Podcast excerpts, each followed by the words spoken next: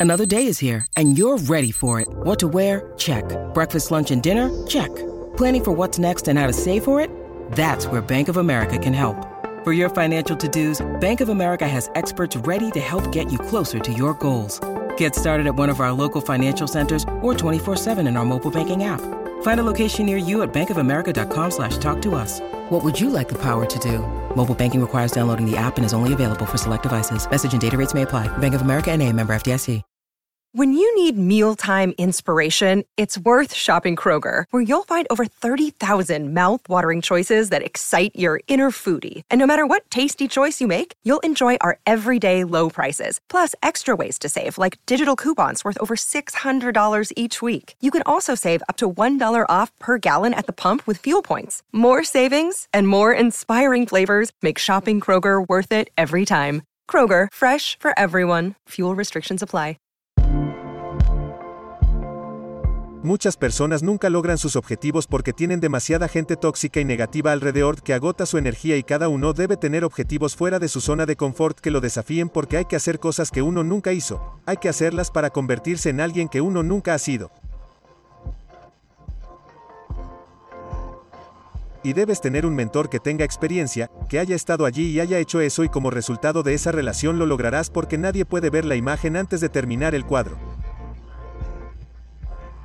Muhammad Ali decía que era el mejor, pero nunca hubiera ganado un campeonato sin Angelo Dondi y Michael Jordan nunca hubiera ganado un campeonato sin Phil Jackson. Así que tienes que tener a alguien que pueda ver algo en ti que tú no puedes ver, que te puede llevar a un lugar dentro de ti al que no puedes llegar solo.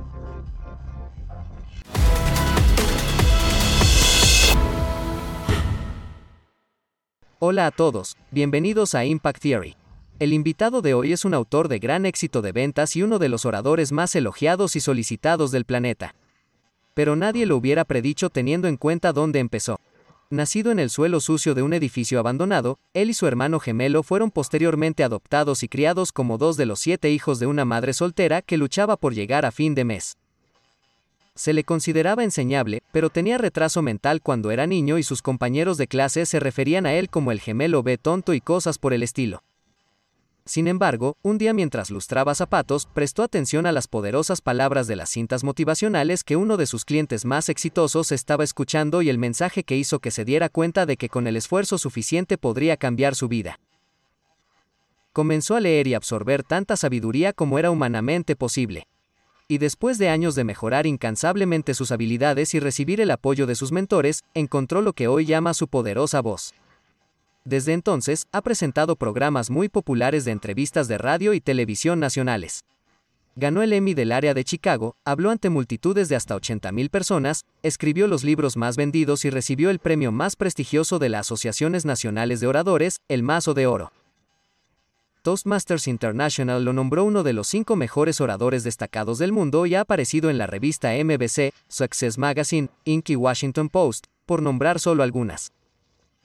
Así que, por favor, démosle la bienvenida al hombre que se negó a aceptar las limitaciones que otros le imponían.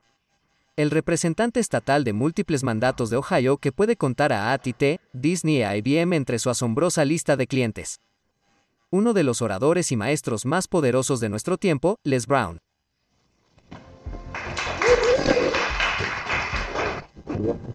Gracias, es un placer estar aquí. Amigo, es maravilloso tenerte. Eres un predicador motivacional sin igual y uso esa palabra con mucha intención. Tú tienes una manera tan poderosa de transmitir tu mensaje. Que me pone la piel de gallina. Es realmente extraordinario de ver y es mucho más fuerte cuando nos enteramos de que no empezaste allí, que no fue algo natural, ya sabes, tu comienzo y que llamas a la vida una batalla por el territorio.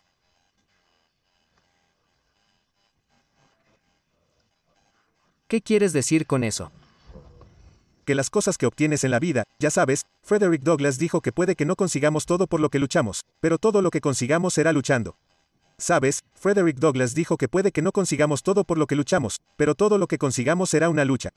Así que me encanta la cita de que la vida es una lucha por el territorio y una vez que dejas de luchar por lo que quieres, lo que no quieres automáticamente se impone, como pasa al prepararme para venir aquí a verte. En primer lugar, quiero darte las gracias por el gran trabajo que haces te miro y te estudio y has tenido algunos invitados increíbles y has impactado en mi vida. Y mientras preparación para venir aquí, me estoy tratando de cáncer en varios centros de Estados Unidos, estoy en la cuarta etapa del cáncer, he estado luchando contra el cáncer durante 27 años y, sin embargo, sigo intentando lograr marcar mis abdominales para venir a verte. Todavía tengo un gran abdomen. En otras palabras, estuve trabajando para tener mis abdominales y usar mi camiseta, pero eran tan grandes que decidí ponerme una camisa. Eres ese asombroso hombre. Háblame del cáncer. Has tenido una actitud tan optimista al respecto. Es realmente extraordinario. ¿Esa fue tu reacción inicial? ¿Pasaste por un momento de desesperación cuando te diagnosticaron por primera vez? ¿Cómo lo encaras? El doctor Alfred Gosm, quien ya falleció, era un tipo muy inusual y me dijo que señor Brown, tiene cáncer. Y le dije, ¿puedo buscar una segunda opinión? Y dijo sí, además eres feo. Oh Dios mío. No tuve oportunidad de tener miedo porque esas tres palabras, tú tienes cáncer, son tres de las palabras más temidas en siete idiomas diferentes. Yo lo vi como una pelea y desde ese momento hasta ahora sabes que mi PSA era 2400 para el antígeno prostático específico central y ahora está por debajo del cero y hizo metástasis en siete áreas de mi cuerpo, lo cual fue bueno porque el 7 es mi número de la suerte.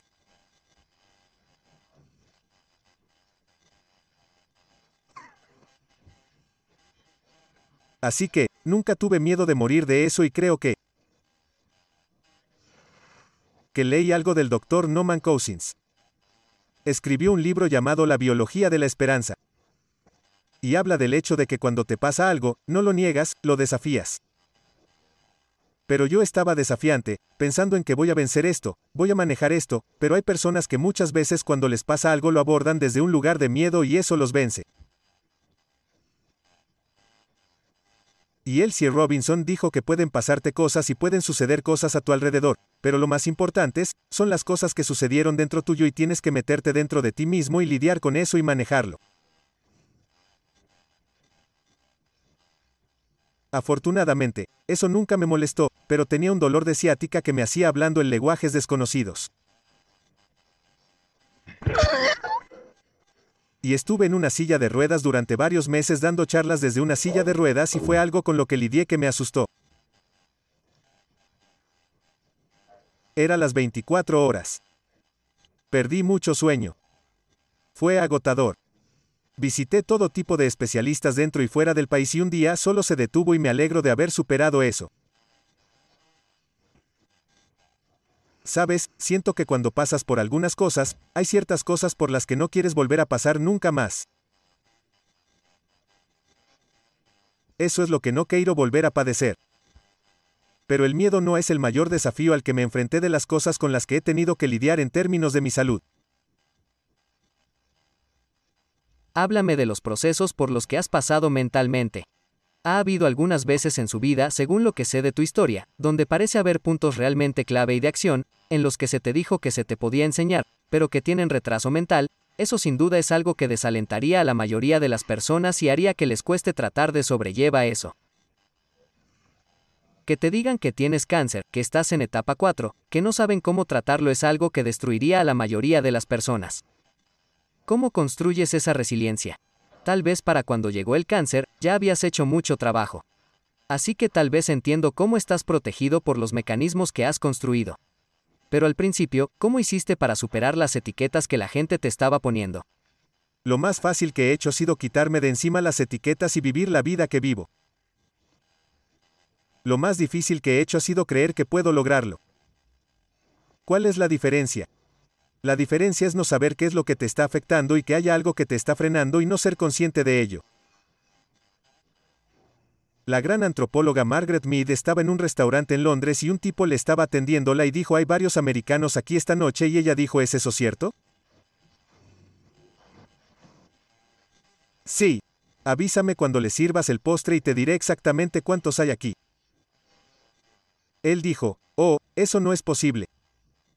Y entonces él volvió y dijo, vale, lo he hecho y ella se levantó y dio una vuelta y volvió y dijo que había unos 25 y él miró la lista. ¿Cómo sabías?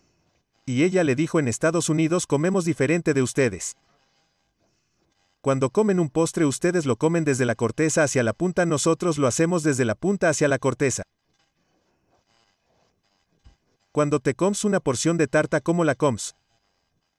Definitivamente desde la punta hacia la corteza. Sí, vale. Entonces hay cosas que tú en mi situación, si vives en una cultura dominante que está diseñada para destruir tu sentido de ti mismo y tu fe en ti mismo, debes aprender maneras para empezar a conectar con este poder que tienes dentro de ti, para manejar la situación en la que te encuentras.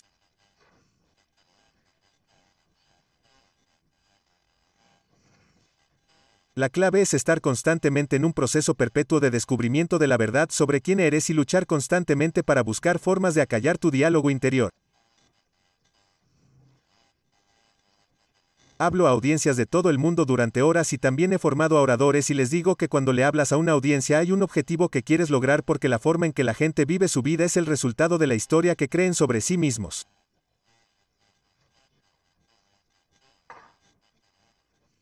Así que, tú, como orador, cuando hablas en este programa, cuando la gente te ve, lo que haces es distraer, disputar e inspirar, distraes a la gente de su historia interior con tus invitados y las preguntas que les haces a través del proceso del cuestionamiento continuo y la forma en que responden y las cosas que han aprendido, tú desmantelas su actual sistema de creencias y les inspiras para crear un nuevo capítulo en sus vidas.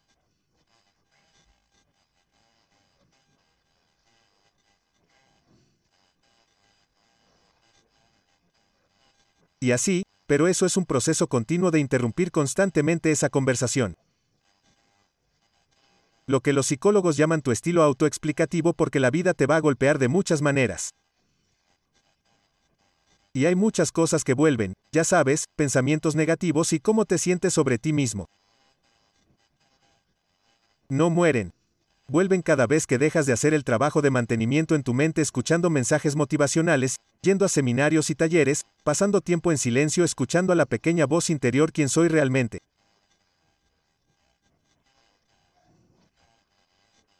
¿Soy este realmente? ¿Estoy dando lo mejor de mí? ¿Estoy solo reflejando lo que hay a mi alrededor? Porque todas estas cosas afectan a cómo nos mostramos en la vida. Y hay que tener una estrategia para encontrarnos continuamente llegando más alto. Robert Schuller tenía un libro no es muy popular, pero me encantó. Se llama Pick to Pick You, tu pico a pico, PE. AK. 2 PEAK. Porque constantemente estás llegando más alto para encontrar y descubrir tu mejor yo.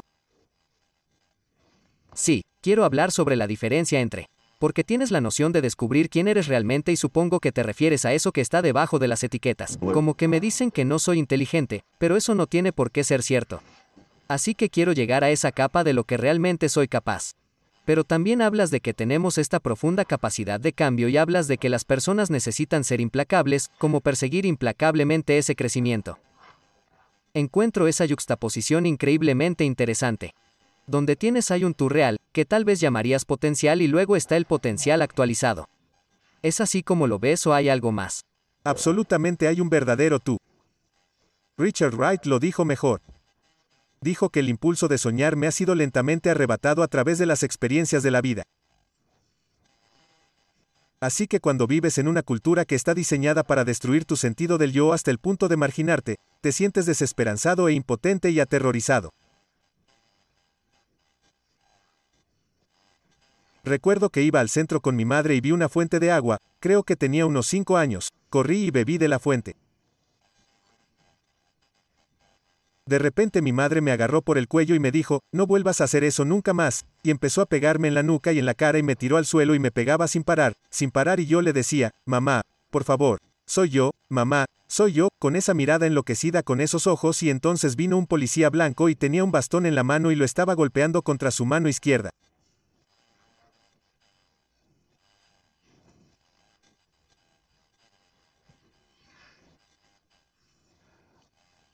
Y dijo, vale, ya le has pegado bastante a ese negrito, ahora no tendré que pegarle con la porra, y se fue riendo. Mi madre se echó a llorar y me dijo, Leslie, lo siento mucho, lo siento mucho. Le dije mamá, ¿por qué me golpeaste de esa manera?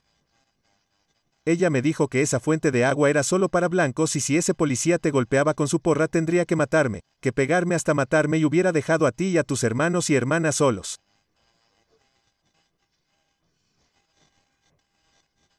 Lo siento mucho. y en su libro llamado Optimismo Aprendido. Silmon hablar del hecho de que entre los 0 y los 5 años determinamos lo que está a nuestro alcance y lo que no. Y ese es un momento decisivo. Yo sabía que hay ciertas cosas que no podía hacer, Señor, lugares a los que no podía ir. Solían tener carteles en la playa de Miami que decían, no se permiten judíos, perros y personas de color. Y así, ahora tenemos que operar dentro de las limitaciones que la sociedad dominante ha metido en ti. Y es un desafío verte a ti mismo más allá de eso y hay que trabajar para salirte de eso incluso después de que esas leyes han cambiado porque eso se ha convertido tanto en una parte de ti, que tú inconscientemente opera dentro de los parámetros de lo que ha sido puesto en ese lugar.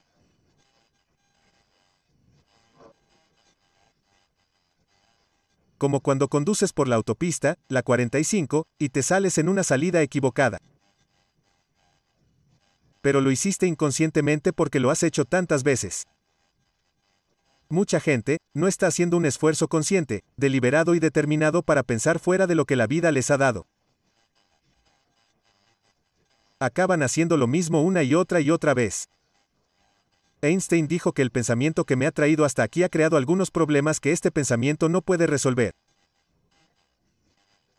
Y así a través de las relaciones, a través de la lectura, a través de los estudios, a través de metas y sueños, más allá de tu zona de confort, puedes empezar a vivir de tu imaginación en lugar de vivir de tu historia.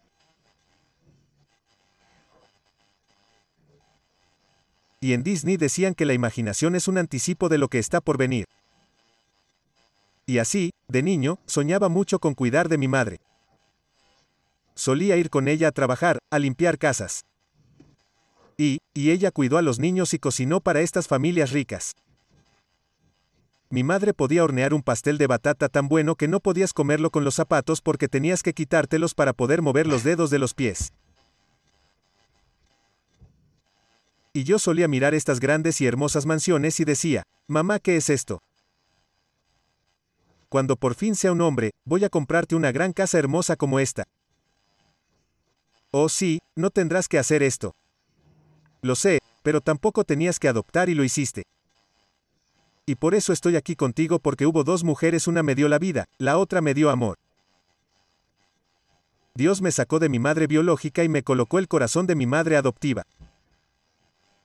Y debido a su ejemplo de amor y la pasión que siento por ella sentí en mi corazón que tenía que hacer algo para hacerla sentir orgullosa, tengo que hacer algo para ponerme en posición de ser capaz de cuidar de ella. Eso me impulsó.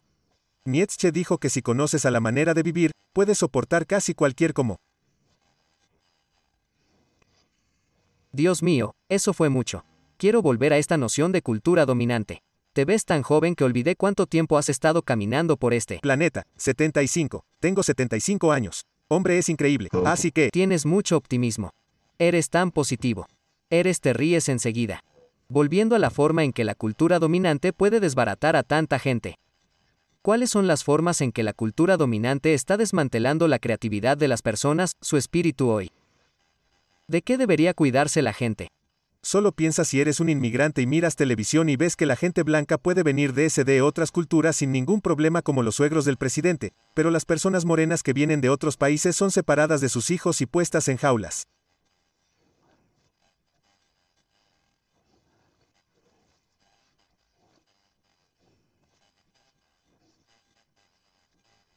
y nadie dice nada.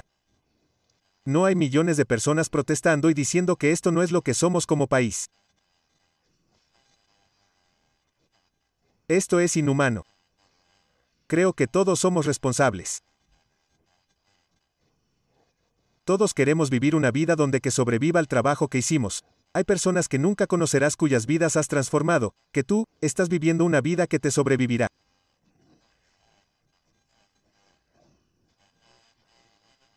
Si piensas en el hecho de que este programa le ha dado esperanza a mucha gente y hay esperanza en el futuro, les das poder en el presente. Cada 40 segundos alguien se suicida. Pero por algo que dices o por algunos de tus invitados que comparten su historia, interrumpes esa historia de desesperanza e impotencia y de no querer estar más aquí. Y porque se tomaron el tiempo para verte crearon una experiencia. Oliver Wendell Holmes dijo que una vez que la mente de un hombre o una mujer se ha expandido con una idea, un concepto o una experiencia, nunca podrán sentirse satisfechos de volver a donde estaban.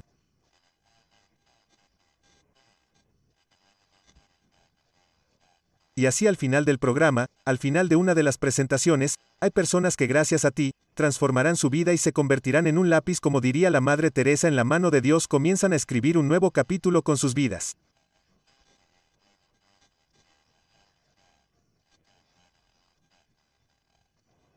Quiero hablar de eso, escribir un nuevo capítulo. Has hablado sobre la vocecita que tiene la gente, la necesidad de crear un espacio tranquilo para escuchar eso y combínalo con la noción de que la cultura está socavando a la gente y si se basa en, ya sabes, la raza y la opresión o solo el sistema escolar enseñando a ser un buen engranaje en la máquina o cualquier otra cosa contra la que la gente tenga que luchar.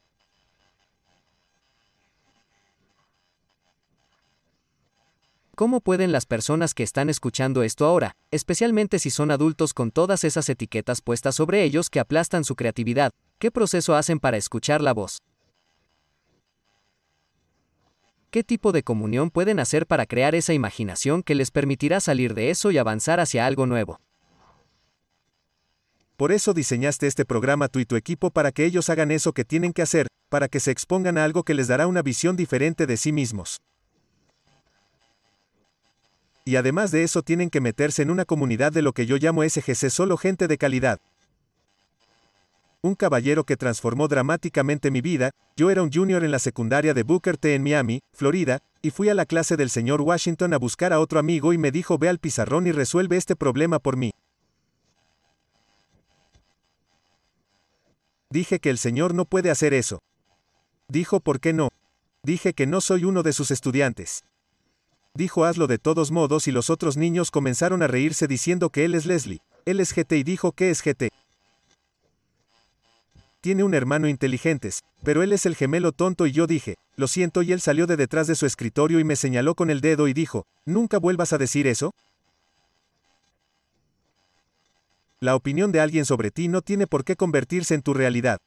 Y me enseñó tres cosas dijo que si quieres tener éxito en la vida, joven, dijo, primero tienes que cambiar tu forma de pensar. Dijo que en la vida no obtienes lo que quieres, obtienes lo que eres. Número 2. Practique SGC solo con gente de calidad. Si ganas entre 2 y 3 mil dólares y tus amigos más cercanos descubren que estás quebrado y se desaparecen, deja que se vayan. Yo solía estar tan arruinado, que siempre pasaba del tocino, ya sabes. Y la tercera cosa que dijo mejora tus habilidades de comunicación porque cada vez que abres la boca, le dices al mundo quién eres.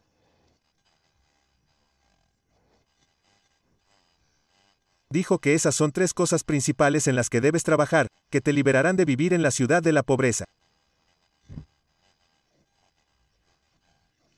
Te servirán para escapar de donde estás ahora porque te veo observándome y sé que quieres más. Puedo ver el hambre en tus ojos.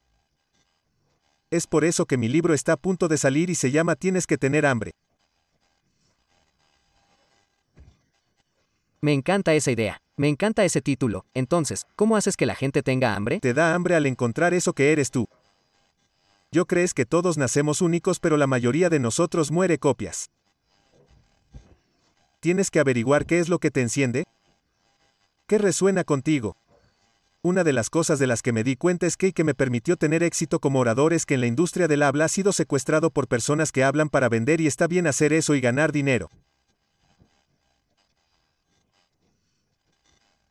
Hablo para cambiar vidas porque alguien me habló y cambió mi vida. Así que esta es mi pasión. Este es mi asunto. Esto es algo que siento en mi corazón. Y la clave para esa vida impulsada por el hambre es una vida centrada en el corazón. No hice lo que estoy haciendo durante años debido a mi programación, debido a la cultura en la que me crié. Veía a otras personas con títulos y doctorados y másteres en administración de empresas y credenciales que no tengo. Y me convencí de que no podía hacerlo. Pero el Señor, Washington ese día nos hicimos amigos y me enseñó que no solo la opinión de alguien sobre ti no tiene por qué determinar tu realidad. Dijo que tienes que trabajar en ti mismo y que tienes que tener una actitud imparable y que ninguna excusa es aceptable y que tienes que hacer que sea una prioridad no negociable en tu vida y mirar todo, tener una visión constante de lo que es lo que quieres lograr.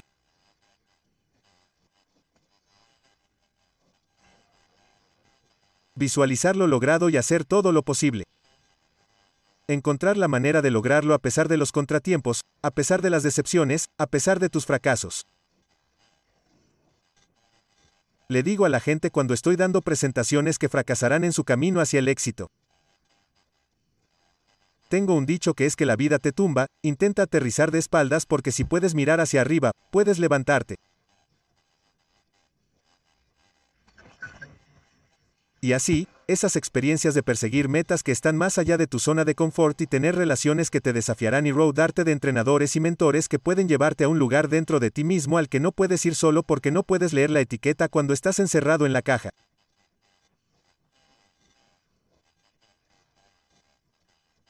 Y esas experiencias te desafían a pasar al siguiente nivel y seguir avanzando en tu vida haciendo cosas nuevas y emocionantes que tus ojos no han visto, tus oídos no han oído, ni han entrado en el corazón del hombre.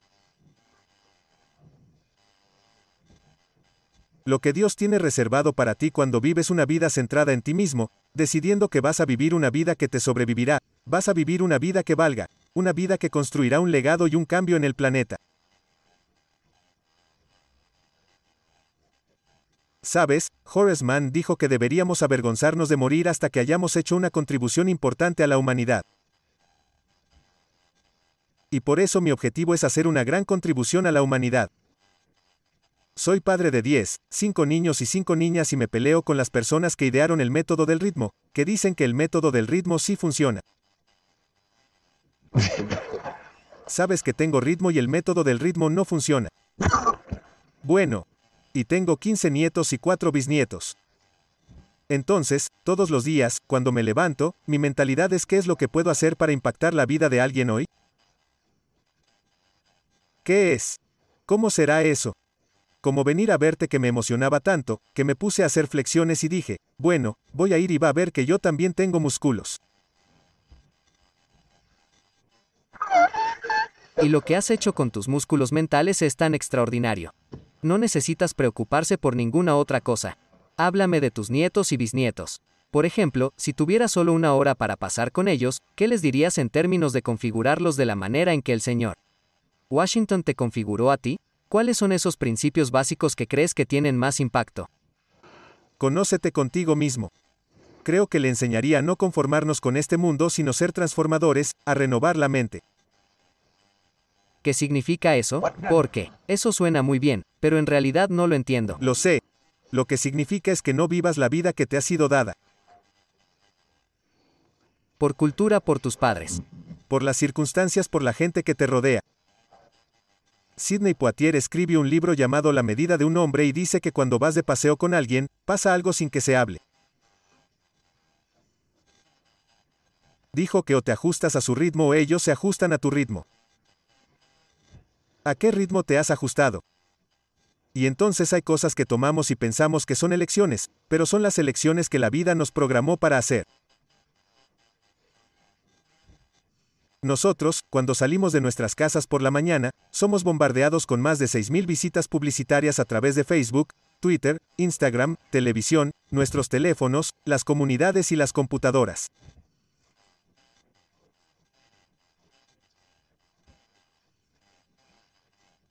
Y todas estas cosas nos están impactando todos los días. Entonces, si no tienes un programa para tu mente, tu mente va a ser programada y te encontrarás haciendo cosas que no sabes por qué y que te afectan, que a través de técnicas y estrategias de marketing crean una sed dentro de ti.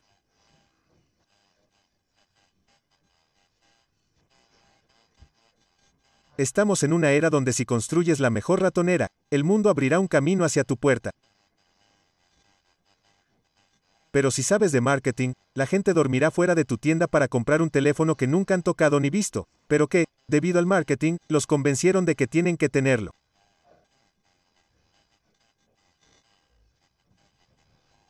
Y cuando lo tienen, es un teléfono inteligente, pero son tontos porque no saben cómo hacerlo funcionar.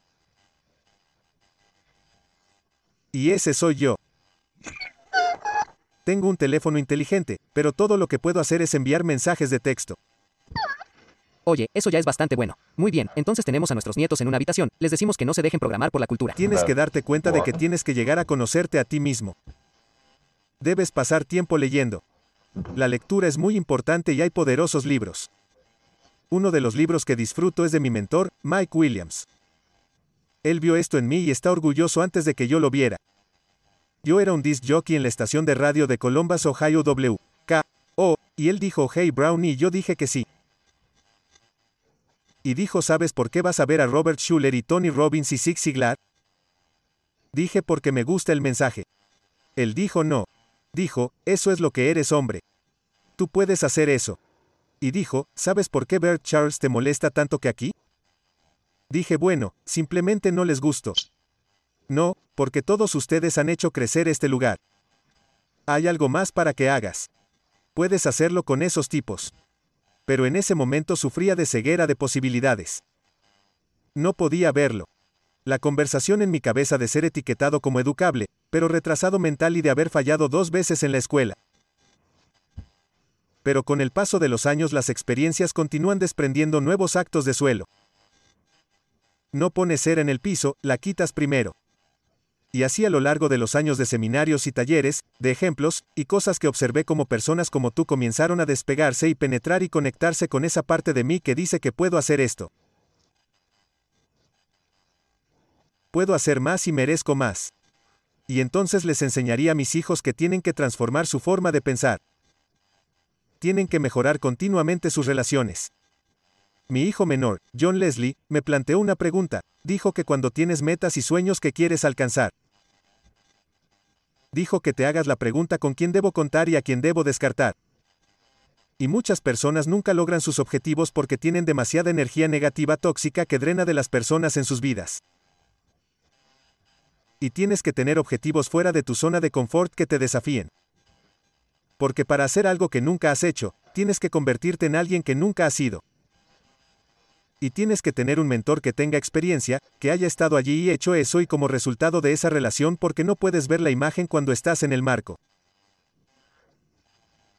Muhammad Ali dijo, soy el mejor, pero nunca ganó un campeonato sin Angelo Dundee y Michael Jordan nunca ganó un campeonato sin Phil Jackson. Así que tienes que tener a alguien que pueda ver algo en ti que tú no puedes ver, que te puede llevar a un lugar dentro de ti mismo al que no puedes ir por ti mismo. Así que les enseñaría el valor de tener un código de vida, que la vida es una aventura y va a ser un desafío y hay que prepararse porque vas a fallar en tu camino hacia el éxito. Serás abofeteado por la vida y no debes perder el tiempo quejándote y diciéndoles a todos. Al 80% no le importa y el 20% se alegro de que hayas sido tú. Demasiado cierto. Quiero cerrar el ciclo de los libros muy rápido así que dame dos o tres libros que creas que todo el mundo debería leer. The Road to Your Best Stuff de Mike Williams escribí el prólogo de Vive tus sueños, es un libro muy bueno y poco conocido del que la gente no habla. Otro es el de Robert Collier llamado Secreto de las Edades y es el libro que realmente me inspiró, El Señor. Washington me lo dio al secreto de las edades. Otro libro que amo El secreto de las edades es que tienes el poder de hacer más de lo que te imaginas. No te subestimes.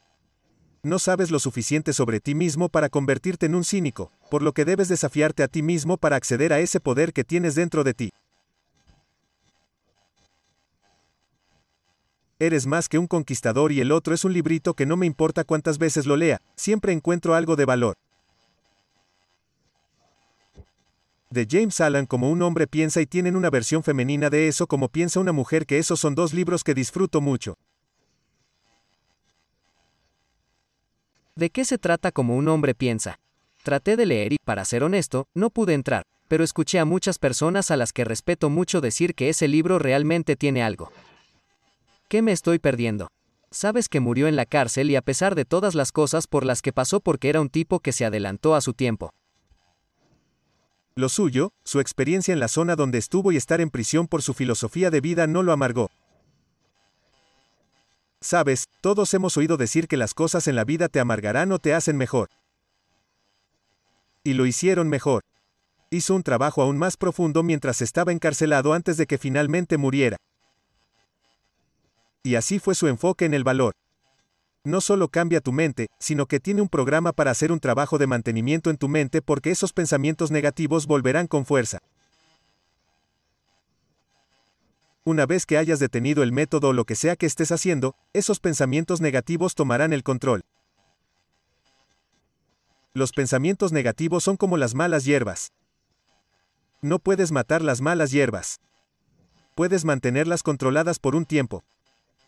Pero una vez que dejas de hacer las cosas que haces para dominar esos pensamientos negativos, nos llevan a no gustarnos a nosotros mismos como si te dijera, oh, Tom, no puedes hacer este programa.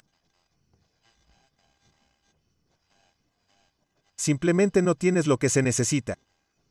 Tienes un rostro que solo una madre podría amar. Tomás. No puedes hacer esto.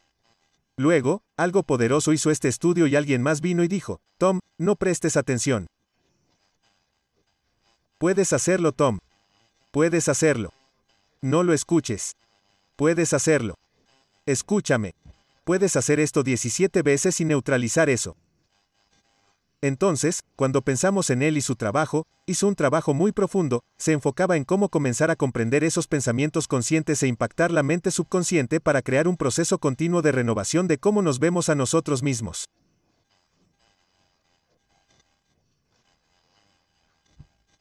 Sí, quiero hablar sobre ese poderoso proceso y creo que es realmente una excelente analogía de la voz negativa, la de las malas hierbas que seguirán apareciendo en el momento en que te detengas en el jardín y estarías en problemas. Otra vez, ¿cómo es tu proceso de cuidar el jardín? ¿Qué haces a diario para mantenerlo? Limpiar bien. Desarrollado el programa llamado Pasos para mejorar esto y es un proceso cíclico. Una autoconciencia en la que constantemente todos los días cuando me levanto, leo, me levanto y hay una escritura que amo porque todas las cosas ayudan bien a aquellos que aman a Dios y para aquellos que son llamados conforme a su propósito.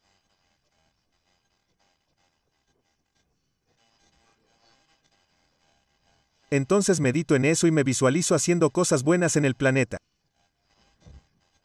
El siguiente paso no es solo la autoconciencia, sino la autoaprobación, debes tener un programa que aumente tu sentido de autolectura, hacer un buen trabajo, ofrecerte como voluntario y buscar constantemente formas en las que puedas mejorar todas las dimensiones de tu vida, ser un mejor padre, ser un mejor esposo o esposa o ser una mejor persona porque queremos tener un enfoque holístico de la vida porque si tus logros superan su sentido de sí mismo, inconscientemente se involucrarás en un comportamiento autodestructivo y somos testigo de eso ahora a nivel nacional.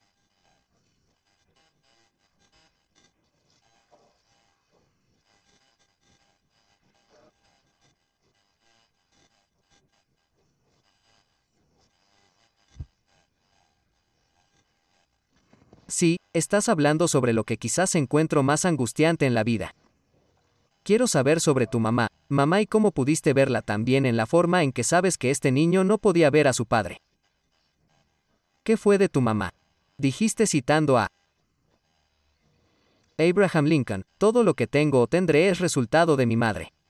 Y tú dijiste que sientes lo mismo, ¿qué tenía ella, su espíritu, lo que hizo que te impactó tanto? Bien. Ella. Yo creo que ella vivió una vida muy centrada porque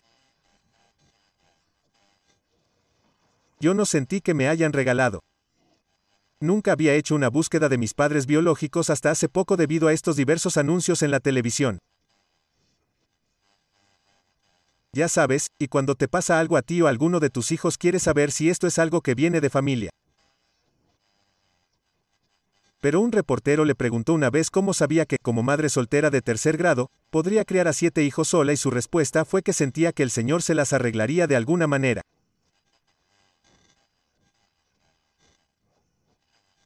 Entonces, cada vez que persigo una meta, aunque no tenga el dinero, aunque no tenga los recursos, aunque no tenga las conexiones, Recuerdo estar sentado, sí, uno de mis mensajes para Gunther, fue al presentador que tenía un comercial de poder personal de Tony Robbins cada 30 minutos en la televisión. Así que les envié una de mis cintas de cassette motivacionales en ese momento y me enviaron una carta de vuelta, diciendo que tienes una historia inspiradora pero eres negro y les respondí y les dije gracias por decirme que nunca hubiera sabido eso.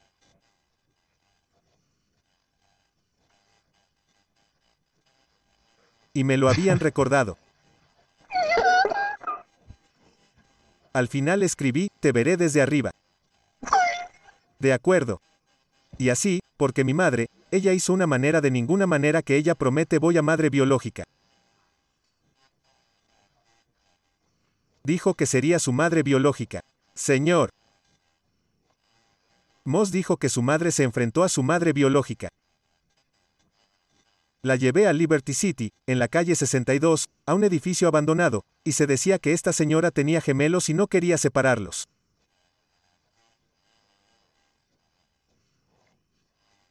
Y cuando llevé a mami y allí a mi madre, tu madre biológica se levantó y se puso en nuestra cara y así de cerca de su nariz y dijo, ¿eres tú la que va a cuidar bien de mis hijos?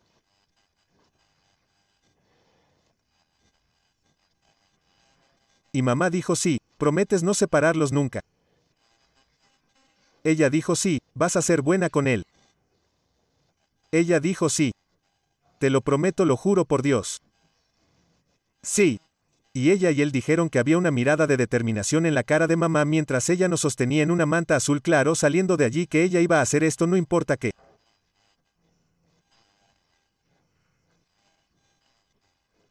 Así que aprendí de mi madre a hacer un no importa qué y aprendí el poder de la fe y de la relación. Ella nunca conoció a un extraño. Ella hablaba con cualquiera, hablaba por un telegrama para el teatro y yo admiré cómo. Cuando las cosas suceden, cuando ella perdió su trabajo, ella no podía, no podía trabajar más. Y... Y ella. Empezó a vender cerveza casera y alcohol ilegal. Para mantener la comida en la mesa. Y fue arrestada. Sabes que ella fue a la cárcel por nosotros y yo tenía 10 años y...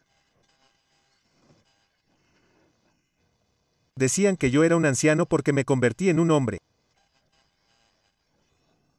Y luego vendí cobre y aluminio ese depósito de chatarra de corté pasto y lustré zapatos, vendí periódicos para mantenernos hasta que mamá regresó y cuando regresó abrí la puerta.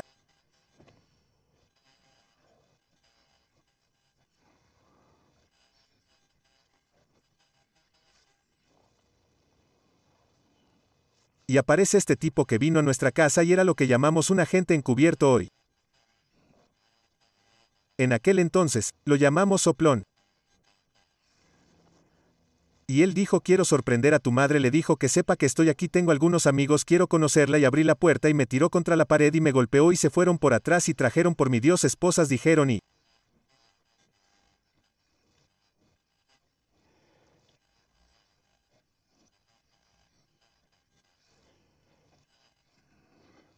Ella dijo que te dije que nunca abriste la puerta sin avisarme y dije que lo siento mucho mamá, lo siento mucho. Y cuando salió, nunca, nunca lo mencionó. Ella nunca mencionó eso, pero mamá. Ella es sacrificio. Mamá nunca nos acostamos con hambre.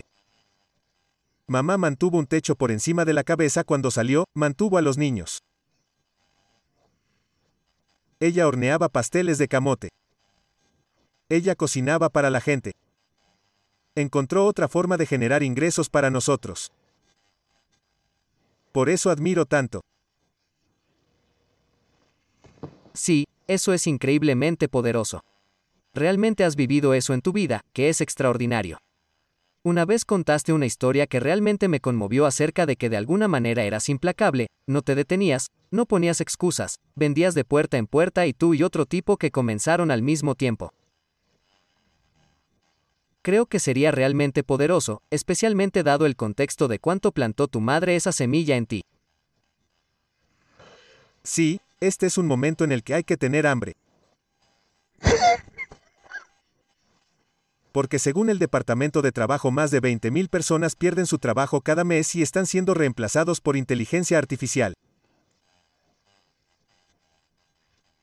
Y así que solía vender televisores o tipo llamado Sam Axelrod no va a ser hola. Hola. ¿Le gustaría comprar un televisor en buen estado? Nadie es te conocen yendo de puerta en puerta y él llamaría a los chicos juntos cuando se hace tan tarde y decir, está bien tenemos que ir y él llamaría a todo el mundo al coche y dijo, espera un minuto, ¿qué tipo de aquí? Hey Leslie no está aquí y yo podía oírlo diciendo, Hey Leslie vamos, vamos en el coche y yo dije que no Sam, ¿por qué no?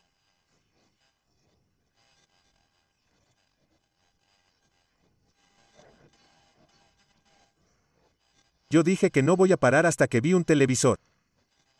No he vendido todavía. No, nadie ha vendido nada todavía. No me importa Sam. Tengo que hacerlo. Hice un compromiso. Voy a hacer suficiente dinero para poner comida en nuestra mesa y ahora golpear a veces 10.30 de la mañana de la noche y hola, ¿le gustaría comprar un trabajo agradable en el televisor? Sin dinero abajo.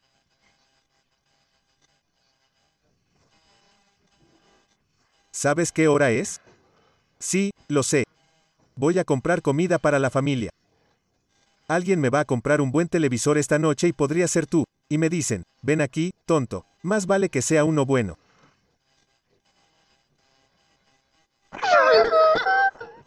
Así aprendí a ser imparable. Cuando vino a recoger a los otros muchachos, tuvimos que esperar hasta que se vistieran, pero yo estaría parado afuera buscándolo esperando porque tenía hambre, estaban recibiendo dinero solo para pasar un buen rato en la fiesta. El fin de semana estaba ganando dinero para que podamos comer. Todo eso es realmente increíble en términos de tener una visión, saber qué te motiva, salir, ser implacable y empujar. ¿Cómo hablas de hacer que la gente tenga sed? Tienes el dicho a menudo de que puedes llevar un caballo al agua pero no puedes obligarlos a beber. Entonces, ¿cómo haces que el caballo tenga sed? Haces que la gente tenga sed averiguando qué es lo que creará esa sed. Una de las ventajas que tuve al entrar en la industria de la oratoria, se rige por la filosofía del curso de Dale Carnegie, que es un gran curso.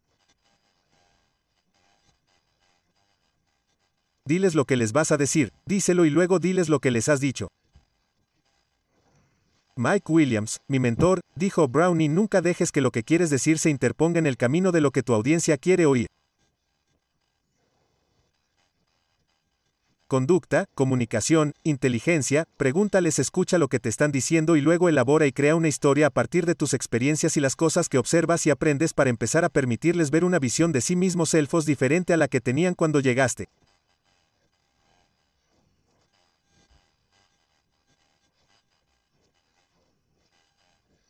Orquestar y vivir esa experiencia es importante. Si la información pudiera cambiar a la gente, todo el mundo sería delgado, rico y feliz.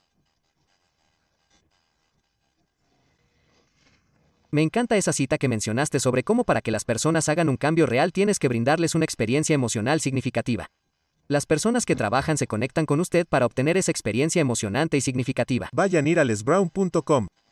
Hacemos una variedad de seminarios y talleres, descubre tu poder, la voz se despega y forma parte de una visión más amplia. Así es como se ponen en contacto conmigo. ¿Cuál es el impacto específico que quieres tener en el mundo? Aspiro a inspirar hasta que expire.